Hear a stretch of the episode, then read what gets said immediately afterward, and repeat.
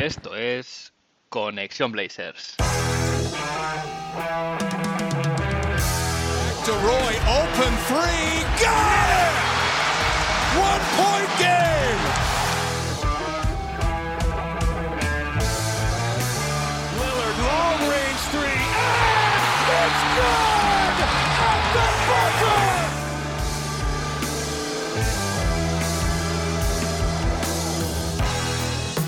Bienvenidos al episodio 54 de Conexión Blazers.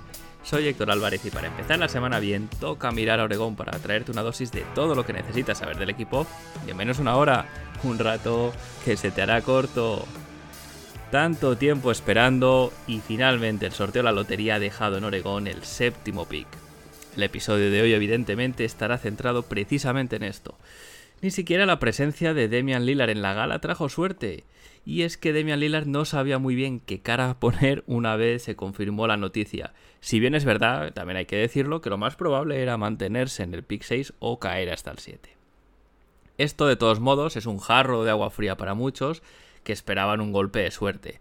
Eh, la verdad es que es un poco, un poco difícil de digerir a nivel de expectativas porque se ha pasado de tener dos picks a uno eh, recordemos que ya se perdió en su momento el pick de los New Orleans Pelicans y este pick de lotería además cayó al 7 cuando, bueno, pues siempre eh, los más positivos esperaban que, eh, esperábamos, me incluyo, que, bueno, pues pudiese subir hasta el 4 por lo menos. Joe Cronin además ha hecho unas declaraciones al respecto de esta pérdida del pick de los New Orleans Pelicans. Joe dice que se tomó un riesgo calculado, pero que no salió como se esperaba. Eh, él insiste en que cree que fue algo bueno ser, ser agresivo, que obviamente hubiese, le hubiese encantado tener ese pick, pero que se recuperarán y que se, se mira ya hacia adelante. No cambia a, nivel, eh, en definitiva, la mentalidad eh, de Joe de cómo encarar esta agencia libre como ya sabíamos todos, cuando un plan tiene muchos condicionales, ¿no? muchos factores que necesitas, eh, factores que no se pueden controlar, como es la suerte eh, o el azar, eh, bueno, pues cuando tu plan tiene bastantes condiciones de este tipo, pues es probable que caigas en esta situación donde no todo sale como esperabas en tu mejor escenario y tienes que ir bajando en tu nivel de satisfacción a un escenario peor. Ahora, ¿qué se puede hacer? Bueno, un pick 7 no proyecta jugadores de rendimiento inmediato como era tener un pick en el top 4 y parece ser que en caso de draftear las opciones que podrían llegar en, este, en este séptimo lugar serían AJ Griffin, Shadon Sharp, Keegan Murray o Jalen Duren. Os animo a escuchar unos episodios atrás, en el episodio 51, en que tenía una charla con Enrique Pedro acerca de todos estos prospects. Shoutouts Enrique desde aquí. Y bueno, eh, también para poner un poquito de contexto, si miramos los últimos pick, eh, los pick 7 de los últimos años, vemos que voy a ir desde el 2010 hacia el día de hoy. Nombres como Greg Monroe, Bismack Villombo, Harrison Barnes, Ben McLemore, Julius Randle, Emmanuel Moody, Jamal Murray, Laurie Markkanen, Wendell Carter Jr., Kobe White, Killian Hayes o Jonathan Kuminga.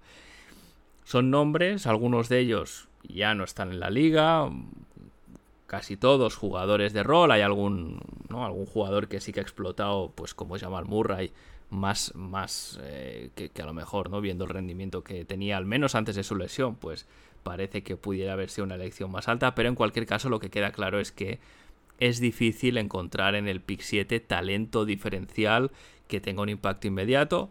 No olvidemos, Demian Lillard es pick 6, bueno, fue pick 6 en su momento, que, que no hay una gran diferencia, pero son casos bastante menos probables. Y precisamente debido a esto hay muchos rumores ¿no? que, sitúan eh, ahora los Portland Trail Blazers como una franquicia que podría, en caso de no poder mover este pick por, por una pieza interesante, pues buscar bajar en el draft y de paso conseguir algún jugador interesante. Entraré en nombres más adelante durante el episodio. Las cosas de todos modos pueden cambiar porque ha acabado el draft combine y esto puede hacer que los, bueno, los mock drafts se van a mover para arriba y para abajo porque hay prospects que según su rendimiento pues pueden escalar, otros que pueden caer bastante. Eh, especialmente esto se da en, la primera ronda, ¿no? En la, primera mitad de la segunda ronda, a principio de la segunda, donde muchas veces jugadores proyectados a final de primera ronda entran en lotería, Es decir, hay, hay casos así. en, en, nuestro, si miramos a nuestra casa, por ejemplo, Nasir Little era un pick proyectado de lotería y Portland, bueno, pues al final cayó bastante más y Portland lo pudo draftear eh, casi al final de la primera ronda, ¿no? Es, son situaciones que se van a dar, con lo cual vamos a ver mucho baile de nombres arriba y abajo según las impresiones de los scouts em, durante este combine.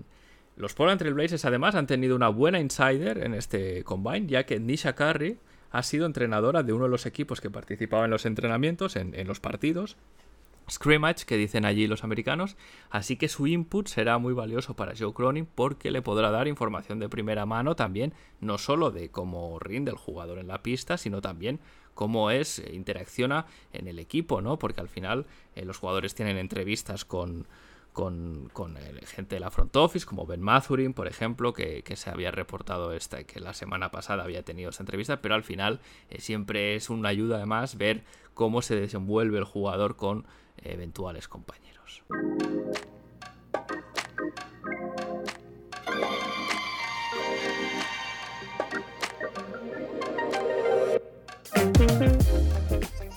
Y para poner el termómetro en la afición tras la decepción del draft, hoy tengo el placer de que me acompañe Fabián, oyente del podcast, para charlar al respecto y ver qué opciones tiene Joe Cronin de cara a moverse en el mercado. Eh, lo primero de todo, Fabián, bienvenido, ¿qué tal estás? Hola Héctor, todo bien aquí, desde Chile. Eh, hay una pregunta que, como ya sabrás, Fabián, cago siempre a todo el mundo, que es ¿por qué o por quién eh, empieza tu afición a, este equipo, a los Portland Trail Blazers? Sí, em, por tres razones particularmente. Em, lo primero, em, cuando yo empecé a ver básquetbol y empecé a jugar fue alrededor del año 96, 97. Eh, y en esa época era inevitable seguir a, los Chicago Bulls. Sí, sí, sí. sobre todo acá en Latinoamérica, donde el básquetbol llegaba muy poco. Eh, uno seguía más, más que nada los, grandes equipos, los Ángeles Lakers, Detroit Pistons, eh, bueno, Chicago Bulls, obviamente. Y, y, en ese equipo mi, jugador favorito no, era Jordan, sino que era Pippen. Ah, y, tengo la sensación de que uno en general en, la NBA es más seguidor de los jugadores que de los que de los equipos. Bueno, en, nuestro caso no, pero que uno tiende a seguir a los jugadores y, llegué con Pippen a Portland y me encantó el equipo. Eh, justo en, en, esa época se formó un equipo muy interesante, 99-2000. Sí eh, contra Chit Wallace, que también es uno de mis jugadores favoritos, Sabonis, Toda Mayer, entonces eh, desde ahí que me, volví fan de Portland y, bueno, me gustan mucho los colores también, me encanta el rojinegro eh, y la ciudad me gusta mucho también. Encuentro que es una ciudad, por lo que conozco, muy bonita para vivir, eh, muy, muy tolerante, una ciudad bien progresista, entonces se fueron juntando una serie de cosas que terminaron como eh, fomentando mi gusto por Portland y en realidad me, me, encanta el equipo, me encanta como la afición, el respeto a los jugadores, que no hay presiones. Bueno, ahora nosotros estamos un poco como un poco tristes por la temporada que tuvimos, pero, pero en general no hay presiones y hay mucho respeto por los jugadores y tenemos también en la actualidad la alegría de contar con un jugador tan comprometido con la institución como Lillard. Pues sí, la verdad es que sí. Y has dicho una cosa que a mí me parece muy, muy interesante y que es verdad, que es que en la NBA hay mucha gente que se aficiona más a un jugador que a un equipo y a veces este jugador, ¿no? Pues como en tu caso con Pippen, eh, llega a un equipo que, también, por lo que sea, te, empieza a gustar y, ahí te quedas, ¿no? Pero sí que es verdad que es una liga donde muchas aficiones nacen de, jugadores más, más que de equipos y, fíjate que mencionabas a Lillard, ¿no? Que, es un, bueno, eh, uno de los jugadores que al menos se ha demostrado ¿no? más, más leal a su, a su equipo, a la franquicia que ha apostado por él. Y, fíjate que le pudimos ver en esta ceremonia del, draft eh, un poco a ver si nos iba a traer suerte, pero no hubo suerte, ¿no? Y al final nos cayó el número 7, que era eh, lo más probable era el 6 o el 7. Y, fíjate, no, ni, ni siquiera llevar a, nuestro tótem, ¿no? Como Demian Lillard nos, nos dio ese empujón de suerte que necesitábamos. No, su cara, su cara lo dijo todo. Sí. Sí, la verdad es que es que era un poema, un poema, un poco, yo creo, el resumen de la temporada, ¿no? Que nada, nada ha ido como, como hubiera gustado, como se había previsto al principio, pero bueno, esto ahora deja al, equipo pues con una, una, elección en el número 7, que bueno, no está mal, pero claro, no, no tiene el mismo impacto que si nos hubiese tocado alguien de, del top 3, ¿no? Que era en este draft, era lo que, lo que todo el mundo quería. ¿Tú tenías, tenías esperanzas o tenías buena vibra eh, al, respecto o eras más, más conservador de las, de las eh, chances que teníamos?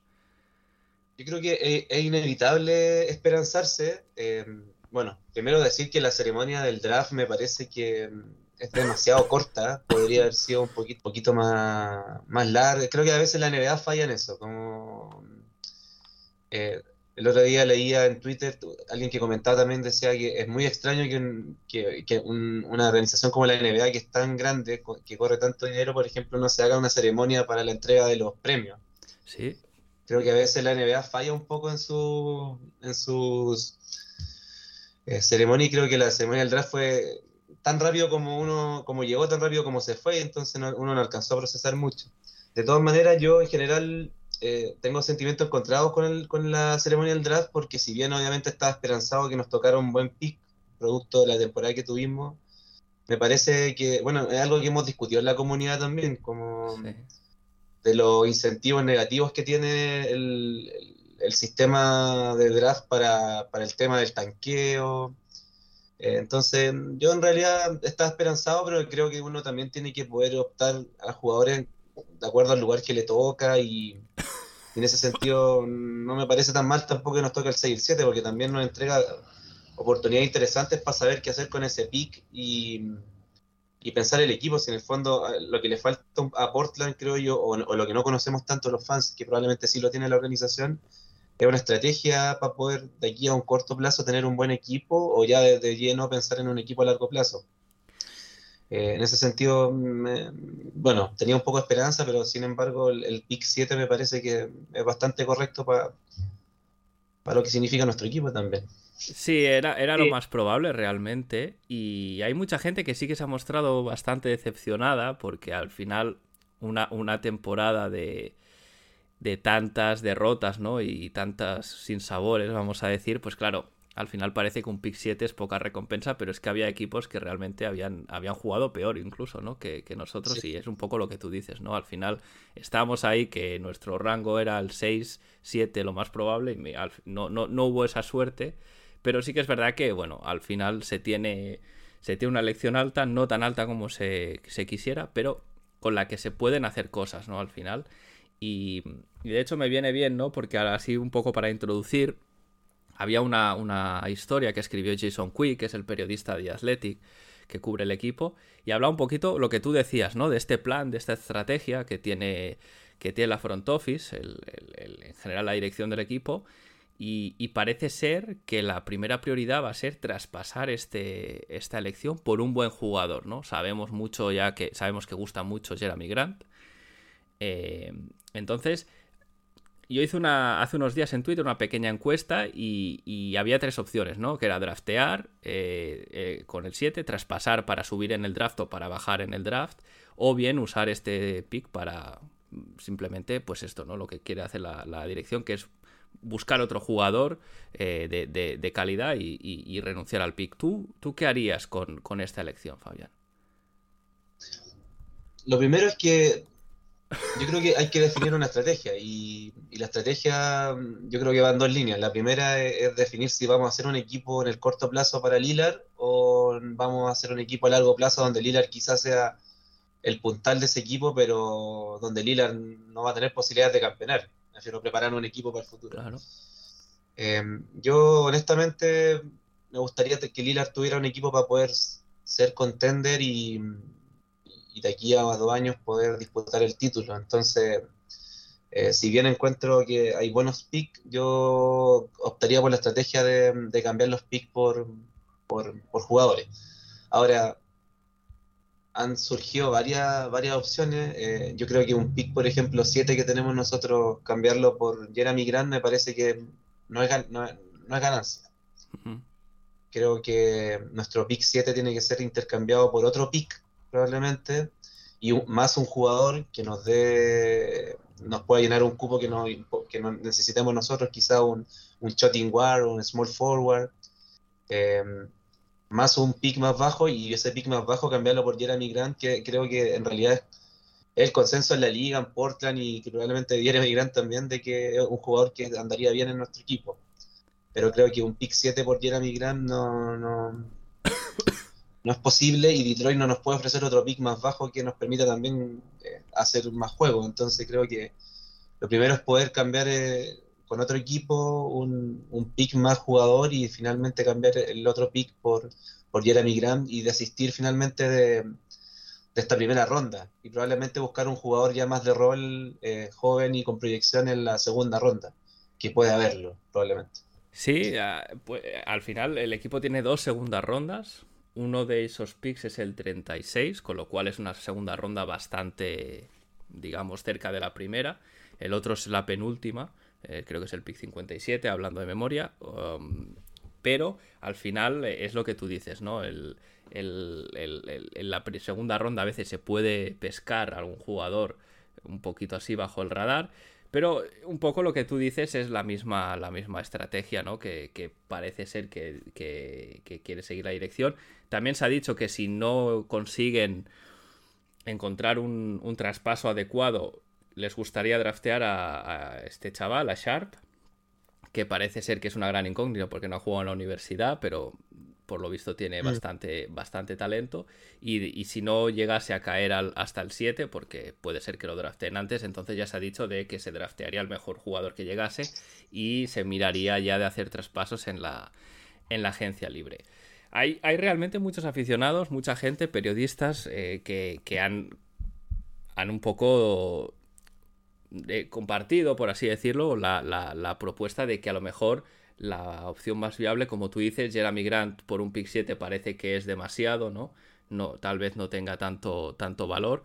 Entonces eso, ¿no? De cambiar, perdón, el, el, pick por un pick más bajo y otro jugador, ¿no? Ha, salido nombre, se ha dicho que con Oklahoma, por ejemplo, que es un equipo que, que han reportado que quieren, bueno, están abiertos, ¿no? A, a, moverse en el draft. Se había dicho que a lo mejor se podía cambiar el 7 por Ludort y el, y el 12, ¿no? En este caso, ¿a ti qué te, qué te parece este, esta propuesta, este rumor, ¿no? Porque a día de hoy solo es un rumor.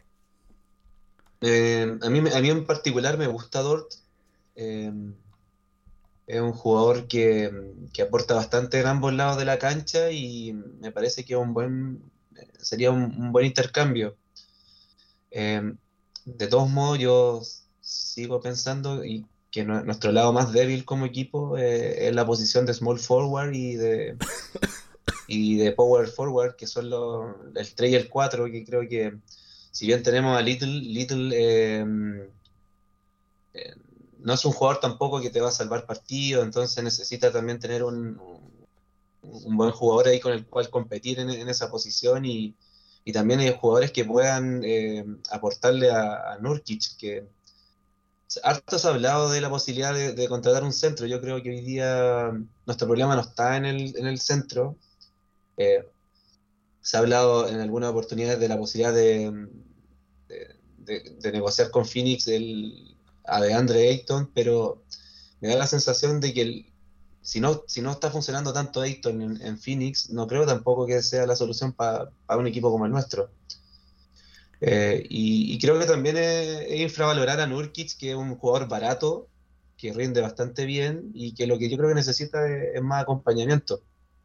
En la temporada, cuando Watford anduvo bastante bien y, cuando pudimos lograr poner en, cancha algún cuatro eh, robusto que nos permitiera acompañarlo abajo, eh, Nurkic anduvo bastante bien y creo que nuestro problema está más en el 3 y el 4 que en, el, que en la posición de centro. La, posibilidad de Dort me gusta, pero quizá también estaría pensando en, conseguir un jugador 3 o 4 que nos permita em, nos permita avanzar por ahí. Sí, yo estoy, estoy totalmente de acuerdo contigo, de Fabián. Yo, el, Dort es un jugador que me gusta, eh, creo que es buen defensor, más o menos puede tirar bien desde el triple, pero al final, eh, aunque él defendiendo no tiene problemas, creo que si Dort es tu 3, tu quinteto queda muy pequeño igualmente y este es un problema que venimos arrastrando. Sería mejor defensivamente que lo que hemos tenido, eso es verdad, pero para mí seguiría siendo un quinteto pequeño, entonces eh, yo estoy de acuerdo. ¿eh? eh Dort me parecería bien, pues por ejemplo, si saliese Josh Hart a cambio de un 3 más alto, por ejemplo, o de un 4 de, de, un buen jugador, ¿no? Pero si no, me parece que sería mejorar un poquito la defensa, pero insistir en el mismo, en el mismo camino que no nos ha llevado eh, demasiado lejos. Y mencionabas el tema de Ayton, es verdad que está sonando mucho y, concuerdo totalmente contigo. Al final, Ayton, hay un tema que además a nivel de contrato parece ser que él pide un máximo, con lo cual entiendo que seguro que hay algún equipo en la liga que se lo va a ofrecer, así que para, para conseguirlo hay que ofrecérselo, ¿no? Nurkic se, rumorea que podrá estar entre 16 y 18 millones, pero claro, es que Ayton si se va a un máximo son 30 y medio, entonces claro, es no es el doble, pero casi, casi, ¿no? Entonces, la producción en pista, ¿tú crees que es el doble de buena? Yo, yo ahí tampoco. Sí que me parece Ayton buen jugador, pero a ese precio me, da dudas, me da dudas. No, de todas maneras. Eh, yo tengo la sensación de que nosotros tenemos un jugador que es sobrenatural, que, es Lillard. Eh, y lo que yo creo que tiene que hacer Portland es buscar un equipo que sea equilibrado en ambos lugares de la cancha, eh, que puedan aportar con muchos jugadores de rol, pero también jugadores que aporten al equipo. Y no, no sé si nuestra opción es buscar figuras. Ahora, evidentemente, si nosotros tuviéramos la posibilidad de optar por Kevin Durant, yo no, lo dudaría, por ejemplo, o por LeBron James, pero quiero finalmente decir que, tenemos que buscar jugadores que puedan aportar al equipo comunidad, porque ya tenemos un jugador sobrenatural, tenemos eh, un jugador joven como Simmons, que también probablemente si sigue en esta línea va a ser sobre la media. Va a ser muy bueno, parece que va a ser muy bueno, sí. Entonces creo que lo importante es buscar un equipo que sea equilibrado y yo siempre he tenido como ejemplo el, Detroit de, de Billups cuando Chansey Billups condujo Detroit como jugador, que era un equipo donde todos aportaban eh, desde su especificidad. Ahí tenemos a Rachid Wallace, por ejemplo, que para mí es un ideal de cuatro, pero bueno, conseguir un, jugador como Rachid Wallace en la actualidad no es fácil pero creo que hay que aportar por el equilibrio en el equipo y, ahí en ese sentido me hace sentido el, poder cambiar los picks por jugadores que nos permitan eh, fortalecer el, cuadro. Y creo que Billups también debe tener eso en mente. Yo no creo que Billups esté pensando en un equipo de grandes estrellas, sino que un equipo que funcione bien, defensiva y ofensivamente. Sí, yo, yo creo que el equipo no puede traer estrellas porque al final cuando tiene, con el dinero que está comprometido con Lillard y, y lo que se le va a pagar a Simons, eso ya contando que quisieran venir, claro que ya es mucho decir, ¿no? Pero aún así yo creo que sería complicado. Evidentemente si se diese la situación seguramente se haría, pero claro, estamos hablando de algo que es muy muy poco probable. Em, sí que hay un nombre que se ha lanzado en los últimos días que va un poco en la línea del tipo de jugador que, comentabas, ¿no? Que es el de Miles Bridges. Eh, parece ser que. Charlotte también quiere subir en el draft porque necesitan un pivot como, como el comer parece ser que Miles Bridges va a pedir bastante dinero y no se sabe muy bien si Charlotte se lo va a pagar o no. Eh, ¿Qué te parecería a ti que, Miles Bridges aterrizara en Portland? Me gusta Bridges.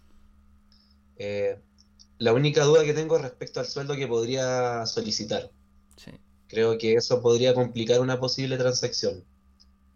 Eh, me gusta, me gusta bastante a mí también de, de, Hornets me gusta mucho también PJ Washington, que generalmente no, es muy tomado en cuenta, pero un jugador joven, con muy buena eh, con muy buen tiro de 3, de tres, puede jugar de 3, 4, incluso puede jugar de 5. Defiende bien.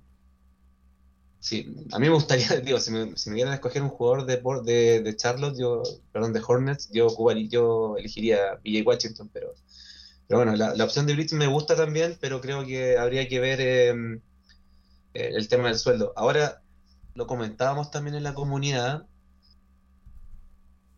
que también es un jugador que le gusta sumar muchos puntos a su a, personalmente y ahí yo creo que va en contra también un poco de lo que hablábamos anteriormente de un equipo mucho más como de funcionamiento de equipo quizá por ese lado tampoco me, seduce, pero, pero en general un jugador que creo que cualquier equipo le, gustaría tenerlo en, en su, en su plantilla. Sí, eh, eh, es muy, a mí me parece que es muy buen jugador. Ah, mi duda con Bridges es si, si, va a ser ese jugador que después de un gran año firma un gran contrato y luego mm. es que yo Fabián, para mí tiene una cara de, de, años de contrato Bridges que, que me tira un poquito para atrás. Eh, estoy de acuerdo contigo, a nivel deportivo, un jugador que encajaría bien. Em, si entiendo que él sería capaz de aceptar que la estrella es Damian Lillard y que sería la tercera la tercera espada en ataque, porque Anthony Simon seguramente también tendría más tiros que él. Pero me preocupa eso, ¿no? El tema del salario y como también es restringido y también pueden igualar cualquier oferta, cualquiera que le quiera fichar va a tener que poner una, una buena cantidad de dinero y es, es algo que también genera dudas, aunque si, digo la verdad, si tengo que asumir un riesgo, antes lo hago con Bridges que con Ayton, ¿eh? También, eh, también te lo digo. De todas maneras, además, eh, como, como Charlo está buscando un centro, no sé si tampoco nuestro pick le, le, sirve tanto porque, bueno, si Charlotte asumiera nuestro pick, tendría que optar a Jalen Duren, que es el único centro el cual podría optar porque lo, probablemente Chet se va a ir en, el 1, 2 o 3 y, y el resto son todos eh, PF, power, Forward, entonces no creo que el único centro que podría optar es el, Jalen Duren y quitárselo a Spurs, que probablemente Spurs también vaya por Jalen Duren. Así que no, sé si va a ser con nosotros ese, ese cambio. Bueno, sí, habrá que ver, ¿no? Al final también decías PJ Washington, este, por perfil también encajaría. A lo mejor sería más fácil hacer un, traspaso con ellos por, por PJ en lugar de Miles Bridges. Saldría bastante más barato también. Eh, hay opciones, ¿no? Hay opciones. La verdad es que los últimos días salen muchísimos nombres encima de la mesa. Ha salido incluso el de Christian Wood, ¿no? Parece ser que Houston también estaría dispuesto a moverse en el draft y que a lo mejor se podría cambiar el 7 por Christian Wood y el 17, pick número 17 que también tiene Houston. Em, a mí Christian Wood me parece muy bueno en ataque, pero muy pobre en defensa. No sé cómo crees tú que encajaría en el equipo. No, yo no. Wood no, no, me, gusta como jugador. No. Así que ni siquiera lo pensaría. Sigo pensando que hay que fortalecer ciertas ciertas posiciones y, no, creo que no, no, no, es un jugador que me, que me, que me simpatice al... Aparte tampoco me gustaría resolver el problema a Houston. Sí, eso es verdad, ¿eh? Eso es verdad. En la competencia. Sí, sí. Houston, eh, al parecer, no quiere... Bueno, ellos van a tener, los primeros tres van a tener un problema porque hay un jugador que, hablando ya del draft mismo, sí el jugador más seguro es Jabari Smith. Jabari Smith es un jugador que va a ser sí o sí superestrella. Eh, lo, comentaba con, otros amigos que es muy parecido a Tatum físicamente y también en el modo de juego. probablemente sea un jugador que va a rendir, pero Chet y, Manchero, que son los otros tres, eh, son jugadores que podría irle muy bien a, a, ser un fracaso. Como hay más hay más amplitud en ese sentido. Y ahí yo creo que Houston también tiene un problema, porque Houston, como tiene el pick 3, yo creo que hay, bastante temor de, no escoger un jugador que les pueda servir. Porque lo más probable es que Oklahoma sí o sí escoja a Jabari Smith. Y ahí Orlando también tiene problema. Bueno, Orlando tiene ese, el problema que nos gustaría tener a todos. Exactamente, sí, sí. Es que lo dices tú, ¿no? casi todos los analistas coinciden que Jabari Smith es un jugador, es como la jugada segura, ¿no? Pero claro, luego está Chet Holmgren, que eh, presenta aún más interrogantes, pero a su vez parece ser que si sale bien puede ser un jugador a largo plazo más diferencial. Entonces, bendito problema, ¿no? Como dices tú, ojalá lo tuviéramos nosotros. Pero sí que es verdad que hay equipos que, bueno, pues para Orlando mismo, que no, no parece que Chet Holmgren sea el mejor jugador para su plantilla porque ya tienen dos pivots, pero aún así tienen que tomar esa decisión, ¿no? Entonces, bueno, pues en el caso de Houston sería un poco parecido, esta vez en el, en el pick 3 y que tal vez tendrían que escoger ya el que quedase, pero también podía quedarles uno que no querían, ¿no? Con lo cual, todo en el draft siempre hay estas estas eh, estas decisiones que, bueno, pues a veces se toman bien, a veces se toman mal. Yo creo que es muy difícil acertar. No sé cómo lo ves tú, eh, Fabián, el tema de, draftear jugadores jóvenes, pero yo es que lo veo algo que en general es bastante complicado, ¿eh? porque eh, a veces hay jugadores que pasan bajo el radar, caen mucho en el draft y luego míralos. No, yo creo que si uno, si uno es, fan de Portland, tiene que saber que el, que el draft no, no, es nuestro mejor amigo. Eh, hemos, bueno, tuvimos la, la posibilidad de draftear a Lillard en el puesto 6 y a CJ McCollum en el puesto 10. Pero en general, yo creo que estamos todos un poco. Eh, mucho miedo a partir de lo que nos pasó con Greg Oden, que, el descalabro que yo creo que es. No sé si es. Eh, es comparable al de otro equipo. Haber fichado un jugador tan bueno y que no haya resultado. Bueno, es lo que le está pasando un poquito hoy día a Oklahoma con Zion. Pero Sí. Sí, la verdad es que, claro, al final es, en ese momento se decidió apostar por Oden. Bueno, las lesiones, una pena, ¿no? Que, que, privaran de ese, lo que parecía que iba a ser un grandísimo jugador. Pero claro, es que duele mucho más cuando miras el 2 y ves que el 2 fue Kevin Durant. Si el 2 hubiese sido un, un, jugador cualquiera que no hubiese triunfado, pues bueno, dices, bueno, cosas que pasan, ¿no? Pero claro, cuando en el 2 en el 2 cae un, jugador como Durant, ¿no? Pues sí que es verdad que, duele, pero bueno, al final es un poco, yo, yo lo pienso, ¿eh? Puedes ver muchos partidos, muchos vídeos, puedes tener a los jugadores entrenando, pero al final luego la, situación de cada jugador, que cómo pegue en la franquicia con sus compañeros, eh, también, bueno, pues hay jugadores que siempre, a lo mejor si los draftea una franquicia hubiesen salido mucho mejor que los draftea otra simplemente porque el entorno les hubiese ido mejor y eso es difícil, ¿no? También de calibrar, así que sí que es verdad que es un poquito, no una moneda, una moneda al aire, pero sí hay un componente de, de riesgo, por así decirlo, que no, no se puede controlar, ¿no? De, de todas maneras, yo, eh, así como a modo general, tengo la sensación de que, de que uno no puede depender del draft, nunca. Es una buena eh, reflexión.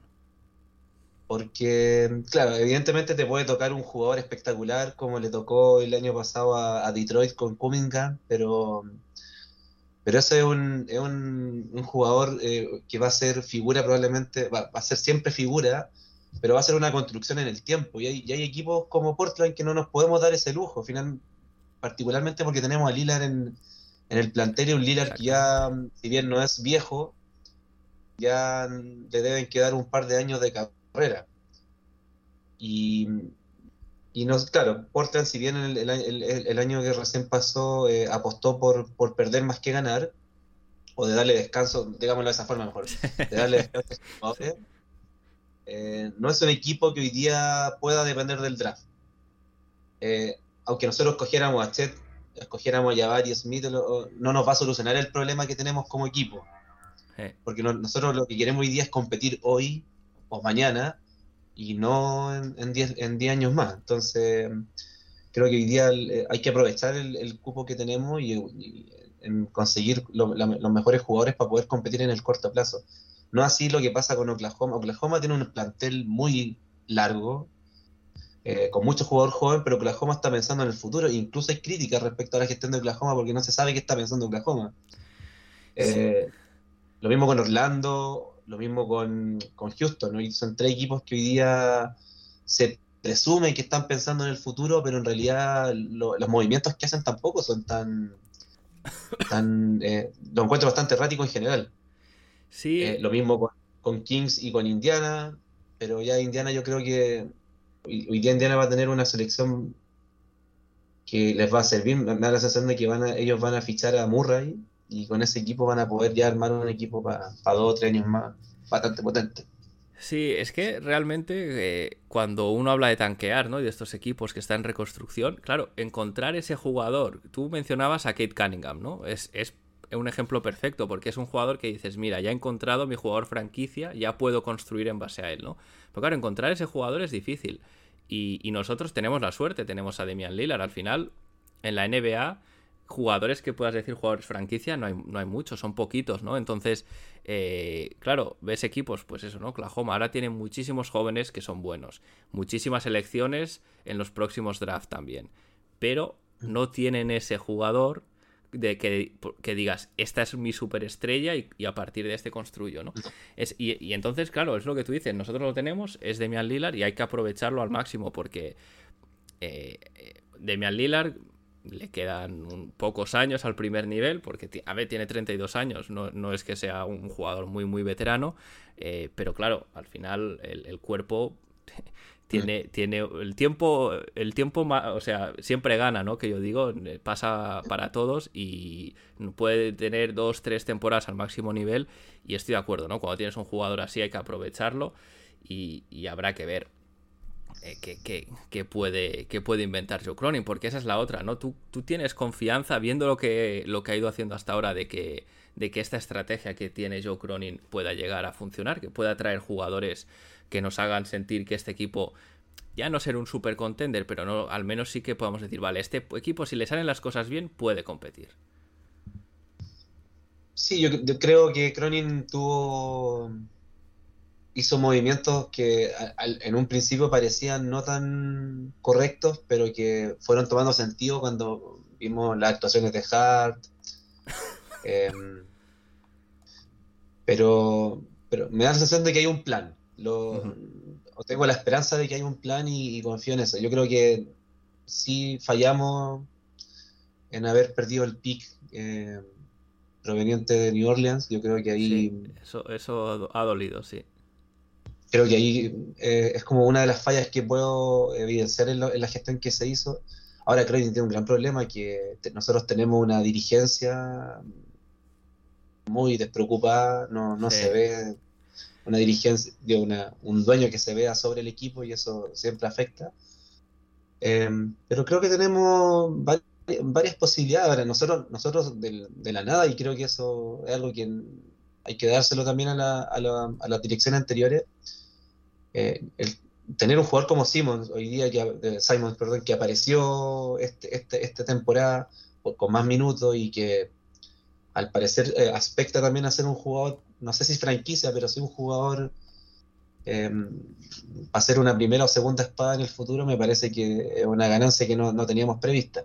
Yo creo que nadie, nadie, cuando escogimos a Simon pensó en eso, aunque Ahí también está el tema del draft, porque el año en que se escoge a Simon, también Simon al principio estaba súper arriba en, en, las posibilidades de selección, finalmente bajó mucho en el draft, eh, pero se veía un buen jugador y que le faltaban minutos, le faltaban cierta, ciertas capacidades que desarrollar, pero finalmente el año recién pasado ya, ya, ya un jugador que está en la órbita de, de ser de los buenos, entonces creo sí. que hay que aprovecharlo.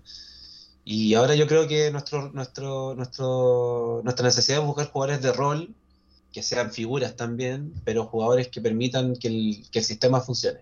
Yo creo que con eso se puede salir campeón perfectamente. Eh,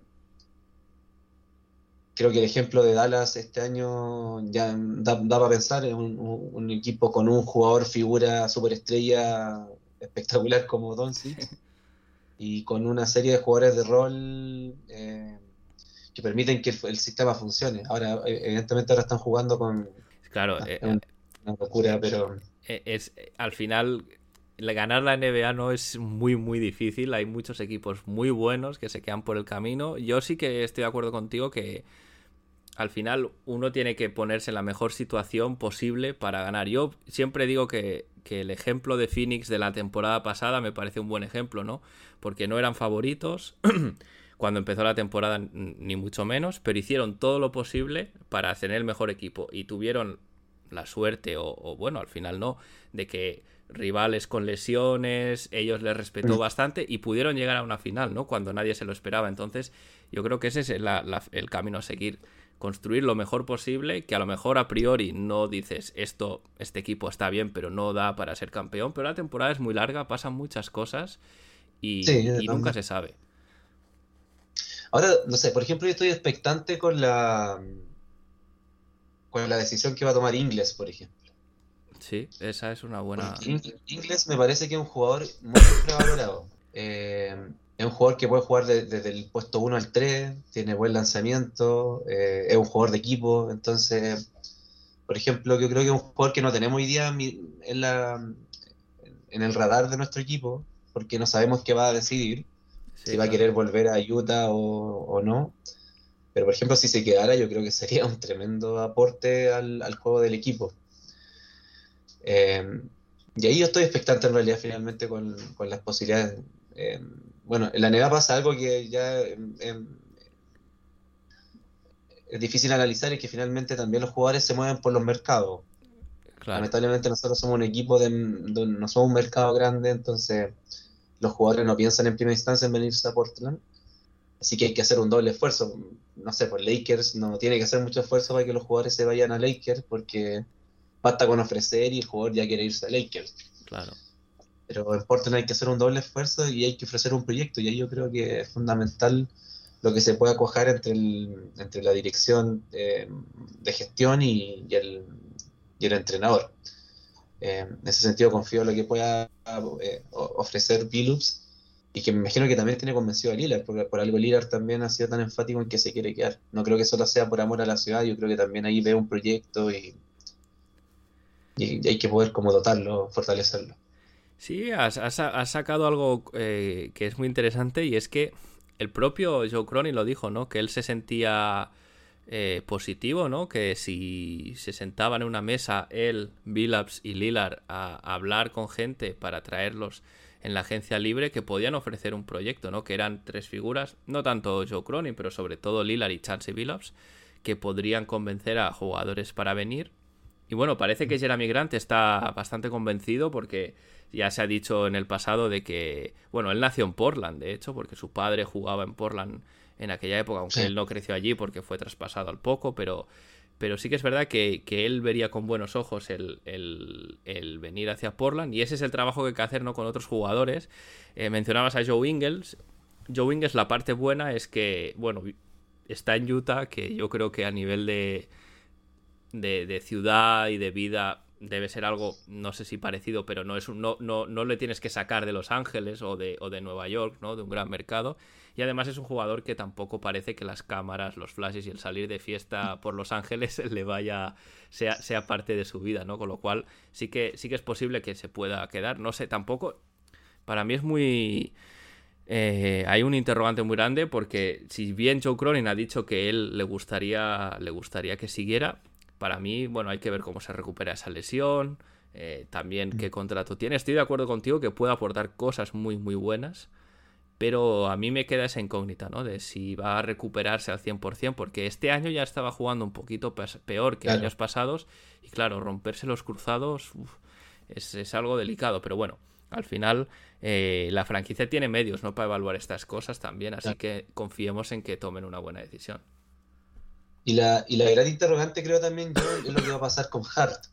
Hart llegó muy motivado, eh, siento que tiene muchas ganas de quedarse en Portland, pero, pero también es un jugador que nos permite, es como decirlo, eh, es un jugador que es muy intercambiable. Sí, sí, sí, sí, sí. Que cualquier franquicia lo quisiera tener.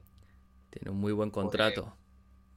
Eh, un buen contrato, es un jugador muy electrizante que cambia el clima de los equipos y, aporta en ambos lados de la cancha. Entonces, si, si, si Hart se queda, yo feliz. Y, si sirve para hacer un intercambio por un jugador que quizá funcione mejor en el equipo, yo también feliz. Me, encuentro que fue esa fue una buena adquisición pensando más en futuro, en que puede ser un jugador muy, importante para el equipo, pero también puede ser un jugador que nos permita eh, conseguir otro, otro jugador eh, en el puesto que yo creo que quizá eh, es, donde está más costando que en, el, puesto de small forward, eh, que es el puesto 3.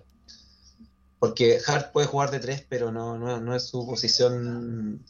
Y, ahí vamos a tener nosotros el eterno debate de si Simon debe partir de la banca o debe ser el, la segunda espada de, eh, titular.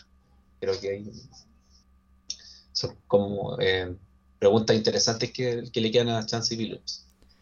Sí, e, ese, es un, dilema bastante extendido, ¿no? Si, si Anthony Simons podría ser el Tyler Hero de Portland, de que juega desde el banco, aunque es un jugador que juega muchos, muchos minutos. Yo personalmente creo que, como se le va a pagar bastante dinero, saldrá de titular, pero es verdad que según la configuración de la plantilla, a lo mejor hay que tomar otro tipo de decisiones, ¿no? Y si los quintetos son más compensados con Simon saliendo desde el banquillo, a lo mejor es el camino que, toma Chansey Billups. Eso, eso solo lo podremos saber la temporada que viene. Pero sí que es verdad que tú hablas de que la posición de small forward es la, la clave, ¿no? La que cuesta de, la que necesitamos reforzar. Si te pregunto por nombres que te, te gustaría tener en el equipo en esas posiciones de, forward, ¿a, ti quién te viene a la cabeza? A mí, Kevin Durant, pero no. Em, mira, no lo había pensado. mira, lo primero es que la posición de small forward hoy día em, ha ido, eso bueno, eso lo conversamos harto en general. El, el básquetbol ha ido cambiando. Hoy día no sé, yo recuerdo cuando empecé a ver NBA, eh, Kevin Garnett jugaba de tres, Tony Kukoc.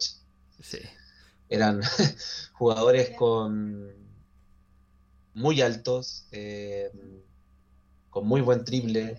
Bueno, Ray Miller era una mezcla entre, entre, entre dos y tres, pero en general hoy día creo que la posición se ha ido eh, desfigurando un poquito. Y ahí mm, por eso, ah, quiero decirlo también, por eso también me, seducía un poco que si nosotros no, íbamos por, por pick y finalmente decidíamos draftear, eh, me seducía la posibilidad de, de AJ Griffin. Sí. Creo que es un, jugador, que andaría muy bien en Portland, a propósito. Pero él, él, él es un 3 como más. Un 2-3, muy buen triplero, el mejor triplero, de hecho, creo que del draft. Es correcto, sí, sí. Un porcentaje de 48%, me parece. Eh, pero yo apostaría por, eh, por, un jugador, ojalá con muy buen triple. Porque si bien nosotros tenemos a, Simon y a, Lillard, necesitamos un jugador que, pueda anotar desde la esquina. En nuestros mejores partidos lo hacía eh, Ben McLemore, lo hizo. sí, sí, es verdad. pero por ejemplo, nosotros jugamos todo el año pasado con Norman Powell de, de bueno, todo el tiempo que estuvo Norman Powell, que a mí me encanta, uno era de jugadores favoritos de la, de, la temporada pasada, jugó de 3 o de 2 y cuando jugaba de 3 perdíamos mucho. Entonces necesitamos un jugador que a la vez que sea un, anotador interesante desde la línea de 3, también sea un jugador que pueda defender al, al, al 3, al 3 contrario. Estamos hablando que en, la, posición 3 juega, juega Kevin Durant, eh, bueno, LeBron juega a veces también en la posición 3, etc no sé, creo, no, se me ocurre uno a priori, pero, pero apostaría por un jugador con buen triple y buena defensa. Con esas dos, esas dos habilidades. Esas son habilidades muy cotizadas, es, difícil de, encontrarlas en el mercado porque son jugadores, pues eso, ¿no? Que cualquier equipo quiere. Yo me acuerdo hace tiempo que siempre decía que me gustaría ver a Jalen Brown, ¿no? Con, con la camiseta de los Portland Blazers, pero claro, Jalen Brown es, yo creo que si es imposible, ¿no? Y más viendo lo bien que va Boston ahora, porque a veces pasan estas cosas, ¿no? Que, un equipo no va bien, por ejemplo, como le ha pasado a Utah, ¿no? Y, hay jugadores muy buenos que salen, pero claro, en el caso de Boston no, no, no va a ser el caso y, y, bueno, una pena porque siempre pienso que aunque tuviésemos que tradear a Anthony Simons, creo que Jalen Brown sería un gran, gran, gran fichaje. Pero sí que es verdad que no, no, no veo el camino para, para que eso pueda pasar. AJ Griffin, lo decías tú, ¿no? Gran triplista, un jugador, bueno, que, tiene mucho potencial. Hace una semana estuve aquí a Enrique Pedro, shoutouts desde aquí, Enrique, que él hizo es un experto en, en básquet universitario y decía, ¿no? Eso, que es un perfil que se adaptaría muy bien a, Portland y precisamente en mm. el 7 puede estar, ¿no? Entonces, bueno, habrá que ver habrá que ver cómo, cómo se dan los las temas porque, ojo, es muy factible que llegue y si la gerencia no consigue mover ese, ese pick por un jugador más interesante, pues quién sabe si, si llega, llega él.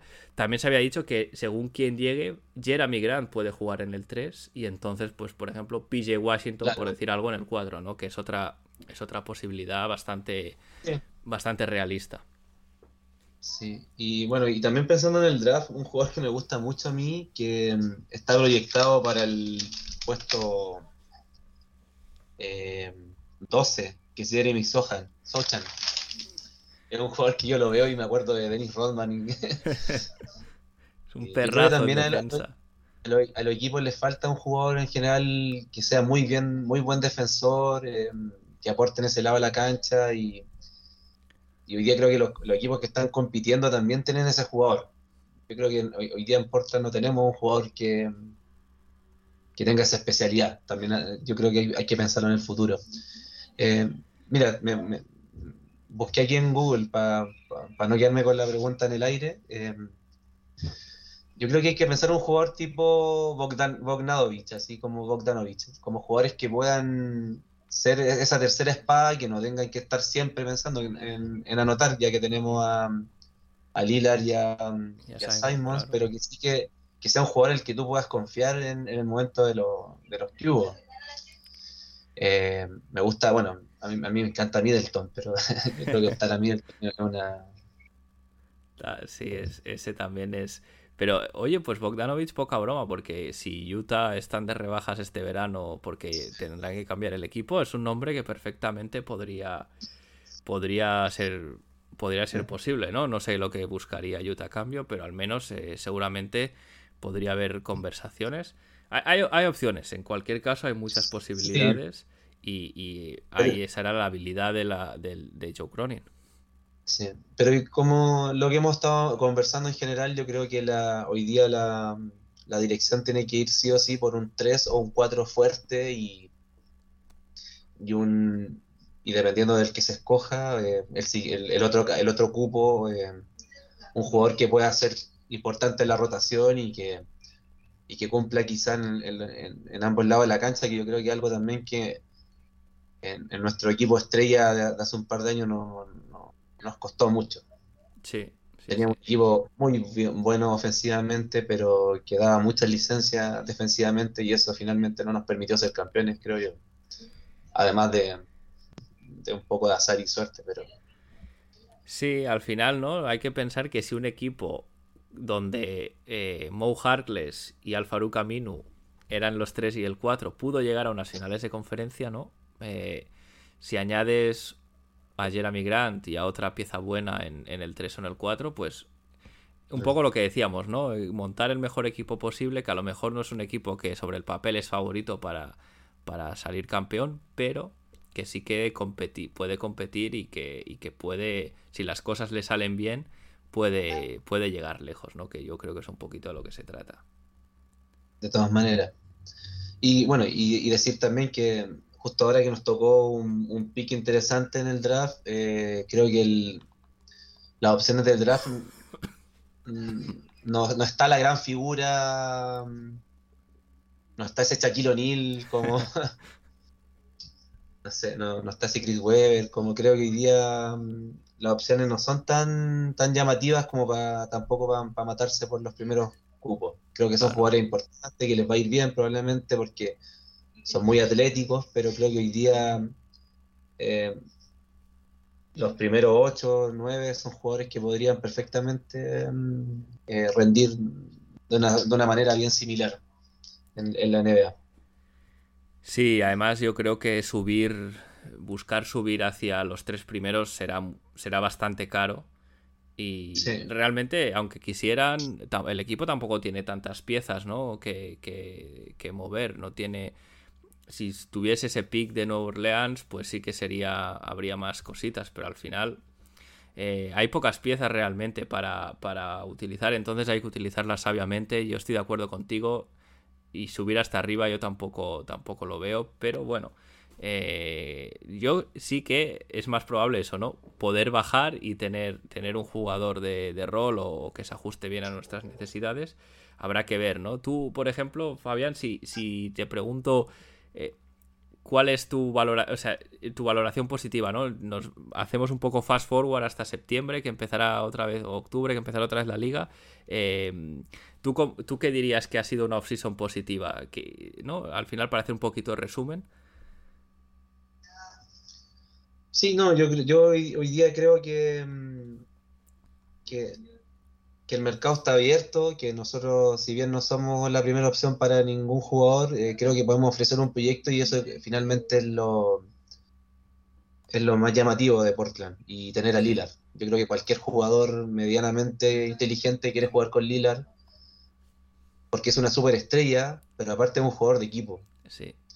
Y, y nadie, nadie jugando con Lillard se va a ver mal. Y eso yo creo que es algo que todos los jugadores lo saben. Eh, si juego con Lillard voy a aportar a que Lillard sea una, gran- una figura y aparte Lillard va a aportar a que yo sea también un jugador porque Lillard tan bien como juega, lanza, eh, también asiste, también Sí. juega con otros jugadores y creo que hoy día eh, Lillard es nuestro potencial, es nuestro más eh, positivo proyecto y, y también ese chico que es Simon, que lo encuentro espectacular y que creo que también nos, nos va a dar eh, mucha alegría en el futuro. Y nada, confiar, confiar en el proyecto. Yo creo que, lo- como te decía anteriormente, yo creo que la mayor pérdida fue haber perdido ese pick, porque si nosotros teníamos el pick del New Orleans, lo cambiábamos por Grant y, y fichábamos a, a Griffin y si lo sacaba, como Sí. habríamos tenido un equipo contender inmediatamente. Pero creo que hoy día tenemos la posibilidad de hacer ese proyecto y confío harto en Billups también. Me parece que eh, no, no hemos tenido la posibilidad de evaluarlo como DT, pero me parece una persona que entiende bien el juego y sabe lo que quiere y, y creo que podría dar una muy buena temporada la próxima, el próximo año, tal como lo está haciendo Kid, por ejemplo, en, Dallas. Jugadores que, que- entienden muy bien la cancha y creo que pueden eh, llevar eso al, al- a los jugadores. Sí, eh, tenemos la suerte de que, bueno, la- de la manera que se torció la temporada, esta, es- este primer año de, de Billups lo ha podido usar para aprender y la exigencia ha sido menor, con lo cual el año que viene estará más preparado que lo, de lo que lo estaba en la temporada pasada. Y bueno, confiar en que pueda, que pueda transmitir ese mensaje, esa manera de jugar a los jugadores, que los jugadores compren el sistema y, y la manera de juego, que es lo que precisamente lo que dices tú, ¿no? Que pasa en Dallas, que todo el mundo sabe lo que tiene que hacer y lo hace bien. Así que veremos. Eh, yo, Fabián, agradecerte mucho que estés por aquí. No te quiero, no te quiero quitar más tiempo. Eh, ha, sido, ha sido un placer charlar contigo. Espero que tú también te lo hayas pasado Yes. muy bien. Y, y lo dicho, eh, un placer haberte tenido por aquí. Estás más que invitado a volver cuando tú quieras. No, muchas gracias también a ti.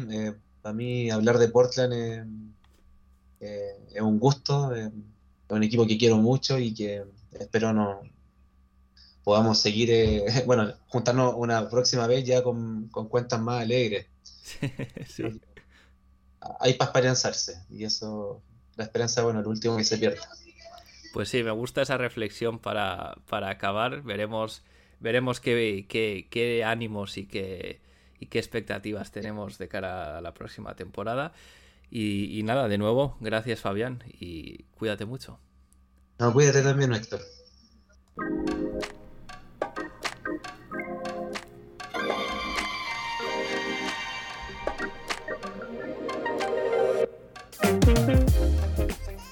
Y hasta aquí llegó el episodio por hoy.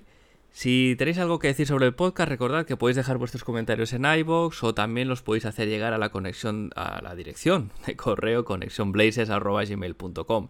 Eh, también lo podéis hacer a, a través del Discord de la comunidad de Back to Back, que os dejaré el link en la descripción del episodio, y también en la cuenta de Twitter, arroba donde además de eh, hacer llegar preguntas o comentarios, os iré avisando de cada nuevo episodio que suba y podréis estar al día de temas de actualidad de nuestros Portland Trail Blazers. Yo sin más me despido, gracias por escuchar una semana más Conexión Blazers. Si os gusta el podcast, recor- recordad, recomendarlo a vuestros amigos y a vuestras amigas. Seguimos conectados. Hasta la semana que viene.